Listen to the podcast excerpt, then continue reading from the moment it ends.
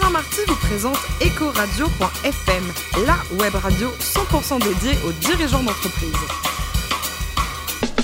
Bonjour à toutes et à tous, bienvenue à bord d'Ecoradio.fm, la radio à 100% dédiée aux dirigeants d'entreprise. Vous êtes plus de 112 000 passionnés à nous écouter chaque semaine en podcast. Retrouvez-nous sur les réseaux sociaux, réagissez sur Twitter, sur notre compte Twitter Ecoradio-FM à mes côtés. Pourquoi animer cette émission Corinne Calandini, directrice de la gestion privée d'AXA France. Bonjour Corinne. Bonjour Alain. Alors je vous préviens, on a un invité formidable. Encore Ils le sont tous, mais Ils sont encore tous plus. mais Thierry Gardinier, le coprésident de Gardinier et Fils. Bonjour Thierry. Bonjour. Alors après votre maîtrise de droit des affaires, vous avez débuté chez Parfum Veille. C'était quoi ce premier job?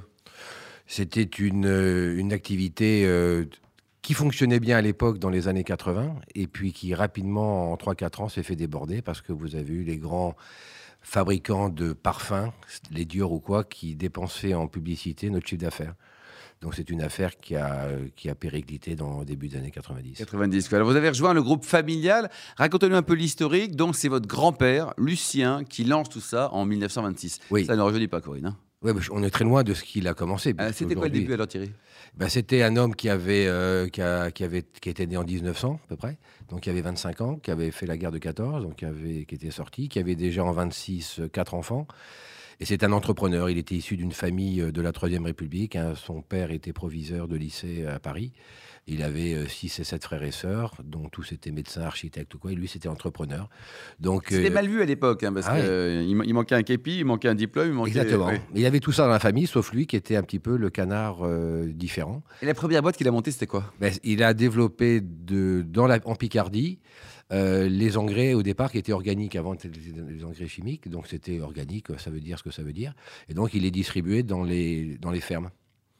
Et C'était le premier métier, quoi. Ouais, il avait, il avait con- acheté un petit atelier de fabrication, donc on recevait bah, les, les produits organiques, il les mélangeait, il mettait un peu de potasse, il mettait un peu tout ça, et puis il a commencé à les vendre dans les fermes de la Picardie, qui était quand même le, le- le grenier, euh, qui est le grenier euh, du nord de Paris. Du nord de Paris. Les oranges, ça arrivait quand? Vous Oh êtes passé quand des, des betteraves de Picardie aux oranges? Non, dans les années 70. D'accord. Et donc là, actuellement, il y a toujours... C'est important? Oui, et c'est où exactement? En Floride. D'accord. Et c'est réparti sur tout euh, le territoire floridien, de- du centre de la Floride. Ouais. Depuis, on est là-bas depuis 45 ans. Et vous produisez combien d'oranges? On va les compter. hein. Combien d'oranges par an à peu près On fait euh, quelques On- des, centaines de tonnes, des milliers de tonnes oui, on fait euh, 400, 400 000, euh, 1 million de box, à Ouais. 40 kilos. D'accord, donc Corinne, 40 40 box à 40 kilos, ça fait quand même pas mal. Alors, dans les différentes étapes et souvenirs, le château Félan-Ségur, racontez-nous. Alors, c'est plus à vous, mais c'était une belle aventure aussi, Thierry. Ah oui, créé par mon père, enfin acquis par mon père en 85, euh, que j'ai dirigé pendant 20 ans, et puis euh, que nous avons cédé là, en début d'année euh, 2018, pour euh, des raisons qui nous, on a mis du temps à prendre la décision. Oui, parce que c'est quand même, euh, voilà, il y, a- y le cœur qui parlait également. Ah, le cœur parle, mais à un moment donné, quand on veut se projeter dans le futur, il faut un tout petit peu quitter le cœur et puis avoir un raisonnement, euh, on va dire, familial, patrimonial euh, à long terme. Et c'était une décision partagée avec mes frères Mhm. de, bah, de, de le céder. Le CD. Quand on voit Thierry Gardinier, les prix à l'hectare, ça devient colossal, abyssal, tout ça dans les grandes régions pour les belles appellations. Est-ce qu'on peut gagner des sous avec euh, des, des prix qui dépassent le million d'euros à l'hectare De façon générale, hein, dans les grandes belles Bien appellations. sûr. On peut gagner des sous. En gros, toute propriété viticole euh, se négocie sur une rentabilité qui va entre 2 et, euh, et 2 et 3 Mhm. Donc, euh, quand vous avez du euh, 50 millions d'hectares, c'est rentable. C'est rentable quand même, c'est dingue ça. Alors, autre moment fort également, le domaine des crayères qui accueille le Wine Business Club de Reims depuis, depuis sa création il y a plus de 10 ans. Thierry, donc là, c'est une pépite aussi. hein. Oui, j'aime pas dire trop tôt euh, pépite, oui. C'est, euh, ça, ça fonctionne bien, mais c'est du travail parce que euh, on est dans le métier de l'hospitalité, parce que euh, c'est des, il faut gérer des équipes. Ça, c'est vous faut, qui l'avez racheté, le- ouais, les crayères en D'accord. 2001. Avec vos, vos- Mon père l'avait créé dans son histoire industrielle en 83, vendu, et on l'a racheté à Danone en, 80 en 2001. En 2001. Le, le 11, vous êtes plusieurs frères, c'est ça? Les trois frères. Trois frères, quoi. Et tout va bien, ça bosse bien en famille, tout Ouais. ça? Alors, les crayères, donc il y, a- il y a évidemment le, le- le relais château, il y a les deux macarons, et puis il y a également une brasserie qui marche très bien là Très bien. Et vous avez un directeur qui est pas mal aussi. Ouais. Euh, le Taïwan, c'était une affaire plus récente, mais Ouais. toujours une entreprise familiale qui reste en famille quelque part. Ouais, on est attaché à ça. Parce qu'en fait, on- je pense qu'on peut séduire des. Comme on est une famille, on séduit des cessionnaires, des vendeurs qui aiment aussi céder à des familles. Mm. Et c'est ce qui s'est passé avec Valérie Vrina en 2011. Elle n'avait pas envie de le vendre à un fonds, elle n'avait pas envie de le vendre à d'autres personnes que des gens qui pouvaient continuer l'histoire de son grand-père et de son père. Perpétuer l'esprit familial. C'est ça. Taïwan aujourd'hui, donc on a des restaurants, brasseries, il y a des projets bar à vin, France, international. Vous êtes Oui. où? Bah, on a déjà un restaurant qu'on a monté à Londres euh, il y a trois ans. On a des, en franchise une cave à Tokyo, on a une cave à Beyrouth. On est en train de travailler sur un bar, voilà, et on a euh, voilà et une cave à, à Paris. Le comptoir du caviar. Vous aimez le caviar, Corinne? Dire que je n'aime pas le caviar, Ah non, ce mais, serait étrange, On non peut dire non. je Tout le monde ne l'aime pas. Ou alors je préfère. euh, Bon, bah alors j'aime bien la truffe aussi. J'aime bien la truffe aussi. Euh, Alors ça, c'est une aventure. C'est un rachat aussi, Thierry? Oui. Là, c'est une, une autre histoire. C'est euh, la rencontre avec un homme euh, qui a à peu près euh, mon âge, qui a créé cette entreprise euh, il y a 20 ans et qui est principalement à 90% dans le trading. Donc, il achète et il vend de- euh, à la fois du- des œufs de cabillaud, du caviar, etc. Et puis, il avait envie de développer euh, une marque. Et nous, ça nous intéressait de rentrer dans ce métier qui est passionnant, qui est à valeur ajoutée euh, intéressante. Et avec lui, de construire euh, une marque. Il n'y avait pas de marque, on est en train de faire un challenge sur construire une marque dans l'univers assez euh, fermé des grands négociants parisiens. Et nous, on a une approche un petit peu euh, disruptive par rapport au marché. Mais alors, j'aimerais que c'est très à la mode parce qu'il y a- il y a beaucoup de marques qui se créent d'ailleurs, qui, qui malheureusement ne durent pas très longtemps. Enfin, heureusement pour vous, quoi. Il y a une mode sur le caviar, puis en même temps, il paraît qu'il y a une surproduction. On en Oui. est où là sur le marché du caviar? Bah, on en est sur, euh, il y a une production plus importante que la, que la, Consommation que la consommation, mais il y a aujourd'hui un blocage, on va dire que le, le marché n'a pas, les prix consommateurs n'ont pas encore été répercutés Ouais. par rapport au prix de production. Donc vous gagnez Bah beaucoup d'argent avec ça. Attends, Bah, vous gagnez beaucoup d'argent ou pas alors euh, le caviar? Ouais. Alors, justement, euh, Non, on en gagne. ouais. vous en gagnez quoi, c'est normal. Non, mais il n'y a Ah, pas de honte à dire qu'on gagne j'ai pas de honte à Et- affirmer et, ça. au contraire quoi. Et donc ça, le phénomène de mode, ça va continuer à votre avis? Est-ce que le caviar français, par exemple, est de qualité euh, Selon vous, quel regard vous portez sur le, le caviar made in France, euh, Cocorico? Oui, les Français ont fait un très beau travail marketing depuis euh, 25 ans. Sur, euh, ils ont créé une euh, niche qui fait que le caviar français ou le caviar d'Aquitaine est reconnu mondialement. Donc ils ont fait un magnifique travail. Voilà, et donc aujourd'hui, pas les seuls, il y a de, les plus gros producteurs sont les Chinois. Les. Chinois. Il est bon le caviar, Thierry Bien chez sûr, toi ouais. Bon Il faut Le, venir, ca- le caviar chinois Et parce que quand on- il faut le faire goûter à l'aveugle, vous le goûtez à l'aveugle, les gens disent ah c'est très bon. Vous leur dites c'est chinois. Ah, c'est moins bon. Ah, il y a des- il y a des- Bah, il faut, il un peu convaincre parce que je pense que la Chine a besoin de faire un travail de fond Ouais, sur euh, l'alimentaire. Mais c'est les premiers producteurs au monde. Et, et de Rouen, donc ça, c'est une aventure qui est, qui est récente, qui est passionnante aussi, Thierry. Ça, ouais, ça c'est un truc, euh, une affaire qui nous est, qui nous a été proposée il y a un an. J'ai juste un an. Et quand on a reçu le courrier de celui qui voulait, enfin le- de l'intermédiaire, on s'est avec mon frère pincé, on s'est dit Ah, c'est pas possible ça. On nous, on nous le propose. Et c'est un truc auquel on pensait, une, une affaire auquel on pensait depuis 3-4 ans. Et, et alors aujourd'hui, l'idée, c'est quoi? C'est, j'allais dire, de réveiller une belle endormie? Oui, c'est Et- ça. Je pense que c'est, elle, a, elle a été pilotée par Antoine Westermann qui a fait un boulot remarquable dans les 10-12 dernières années. Puis l'homme à 70, 72 ans, à un moment donné, bah, les, les entreprises, euh, elles ont aussi l'âge de leurs euh, dirigeants. Bien sûr. Et donc, il avait envie de nous la transmettre aussi. C'est une, une histoire de famille. Il n'a pas fait un énorme, euh, si vous voulez, comme on dit, benchmark. Voilà. Donc, on s'est vite accordé ensemble. Il s'est dit, t'es, t'es, t'es gardé. Tiens. Ouais, il a dit, ouais, voilà, il n'avait pas envie de vendre à d'autres. Peut-être à d'autres, mais pas, euh, pas, pas à tous.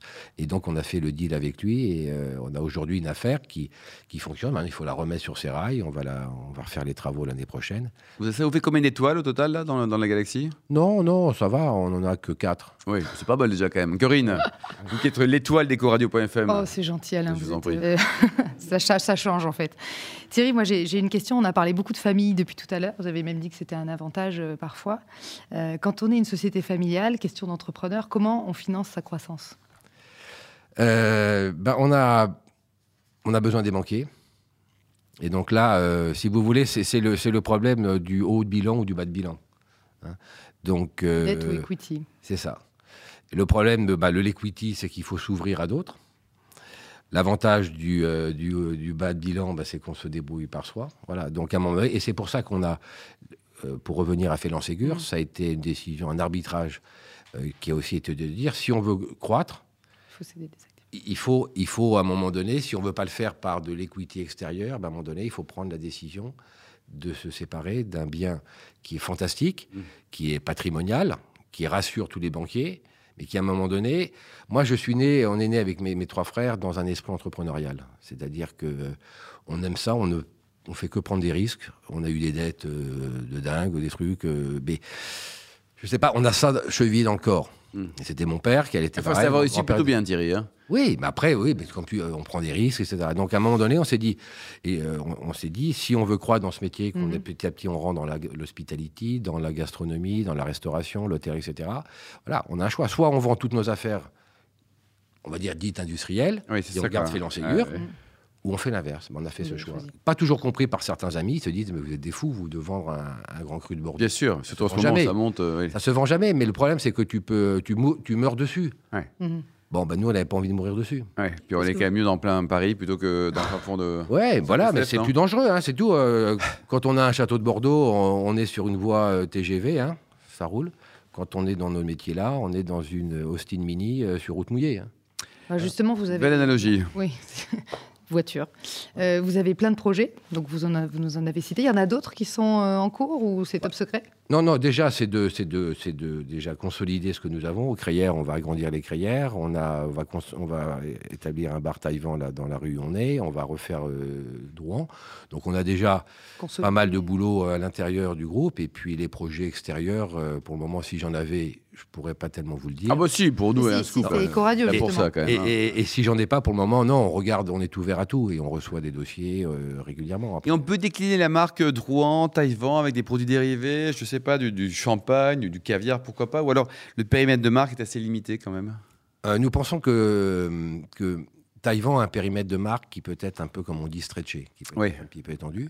Donc, on, on- ça va être la deuxième étape de notre euh, réflexion dans les semaines qui viennent. D'accord. Le, le point important, c'est qu'on a recruté un, un nouveau chef au Taïwan qui s'appelle David Bizet, On le salue. ouais, et qui est arrivé au 1er septembre. Et- Grand monsieur. Ouais, un jeune grand monsieur, parce Mhm. qu'il a à peine 40 ans.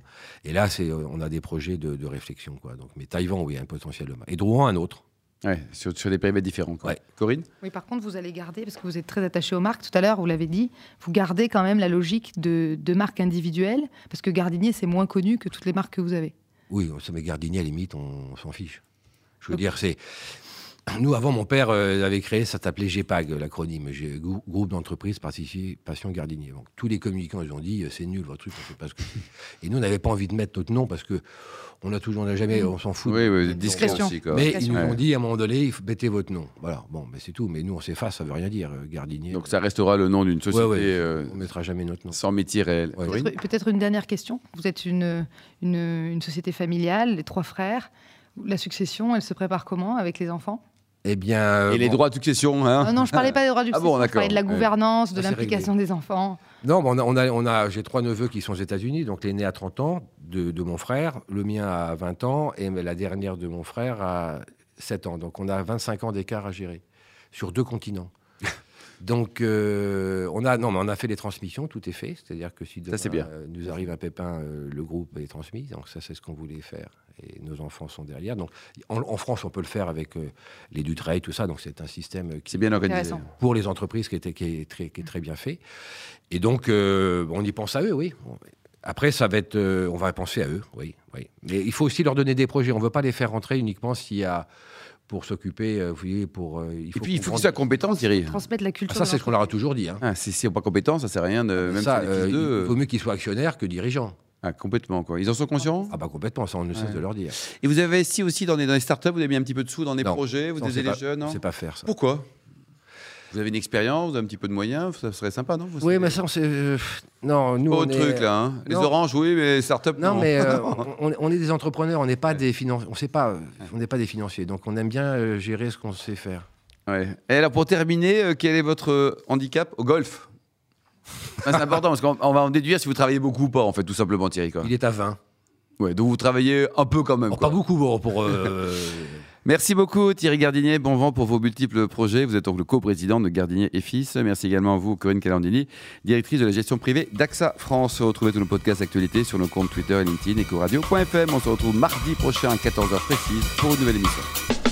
Ecoradio.fm vous a été présenté par Alain Marty.